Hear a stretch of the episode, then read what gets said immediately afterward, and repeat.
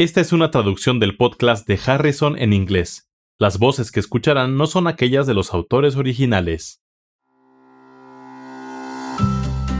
Hola, bienvenidos al podcast de Harrison, donde se revisen conceptos importantes en medicina interna. Soy Kathy Handy. Y yo soy Charlie Wiener.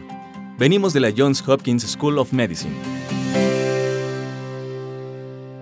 Bienvenidos al podcast 60. Mujer de 33 años con leucemia mieloide aguda recién tratada. Hola, Kathy.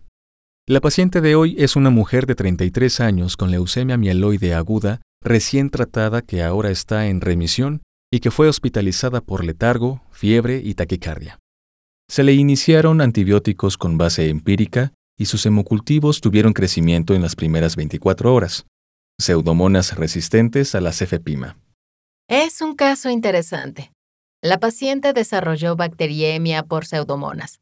Supuestamente estaba en remisión de forma que debería tener recuentos leucocíticos normales, pero podría sospecharse neutropenia, ya que es el principal factor de riesgo para bacteriemia por pseudomonas. Si asumimos que no se encuentra en quimioterapia activa, entonces podría tratarse de leucemia mieloide aguda en recaída. Es necesario contar con más información. Por el momento, la pregunta no trata sobre los aspectos oncológicos. Como el microorganismo es resistente, se inició un régimen con antibióticos que incluye gentamicina intravenosa.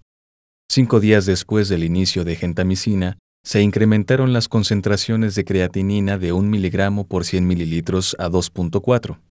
La paciente tiene lesión renal aguda que parece estar complicando su evolución. ¿Contamos con análisis de orina? También quisiera saber si tenemos ecografía para descartar obstrucción. En el análisis de orina se encontró ligera elevación de las proteínas, pero sin leucocitos, eritrocitos o cilindros leucocíticos o eritrocíticos. La ecografía renal es normal. No muestra datos de hidronefrosis ni de obstrucción. La ecografía renal descarta una causa obstructiva de la lesión renal aguda y la ausencia de cilindros en el análisis de orina sugiere que no hay lesión glomerular. ¿Cuál es la pregunta? ¿Cuál de los siguientes es el mecanismo más probable de la lesión renal aguda de esta paciente? A. Nefritis intersticial aguda. B. Necrosis tubular aguda. C. Glomerulonefritis. D lesión isquémica, E, obstrucción. Ya comenté que las opciones E, obstrucción y C, glomerulonefritis, se descartan porque los datos de los estudios no apoyan esos diagnósticos. Necesitamos pensar en las causas y los mecanismos que podrían estar relacionados con estas. De acuerdo con sus antecedentes, ¿cuál crees que es la causa más probable? La septicemia puede ser un factor contribuyente, pero no se ha mencionado nada sobre hipotensión ni la necesidad de vasopresores o estado de choque en los últimos cinco días. Solo deterioro de la función renal. Estoy pensando que no tiene una relación primaria con la bacteriemia, sino que es más compatible con intoxicación por fármacos. La aparición de lesión renal aguda coincide con el inicio de gentamicina.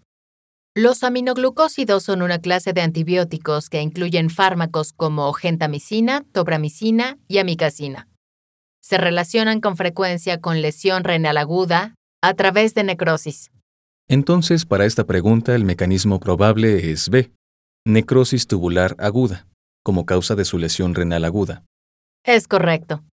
La lesión renal aguda por aminoglucósidos típicamente se manifiesta 5 a 7 días después de iniciado el tratamiento y puede presentarse incluso una vez que se ha suspendido el fármaco. La lesión renal aguda no oligúrica, aquella con volúmenes urinarios mayores a 400 mililitros por día, ocurre en 10 a 30% de los ciclos de antibioticoterapia con aminoglucósidos, incluso cuando las concentraciones se encuentran en el intervalo terapéutico. Los aminoglucósidos se filtran libremente a través del glomérulo y después se acumulan en la corteza renal. Y es ahí donde sus concentraciones exceden en gran medida a las plasmáticas. Además del aumento de la creatinina, ¿qué otras anomalías de laboratorio serían de esperarse? Se pueden observar diversas anomalías electrolíticas en lesiones renales agudas lo que incluye hiponatremia, hiperpotasemia, acidosis metabólica, hiperfosfatemia e hipocalcemia. Sin embargo, un hallazgo común específicamente relacionado con la lesión renal aguda inducida por aminoglucósidos es la hipomagnesemia. ¿Qué pasa con las otras causas de lesión renal aguda mencionadas, en específico la nefritis intersticial aguda? Puede ser causada por fármacos, ¿es correcto?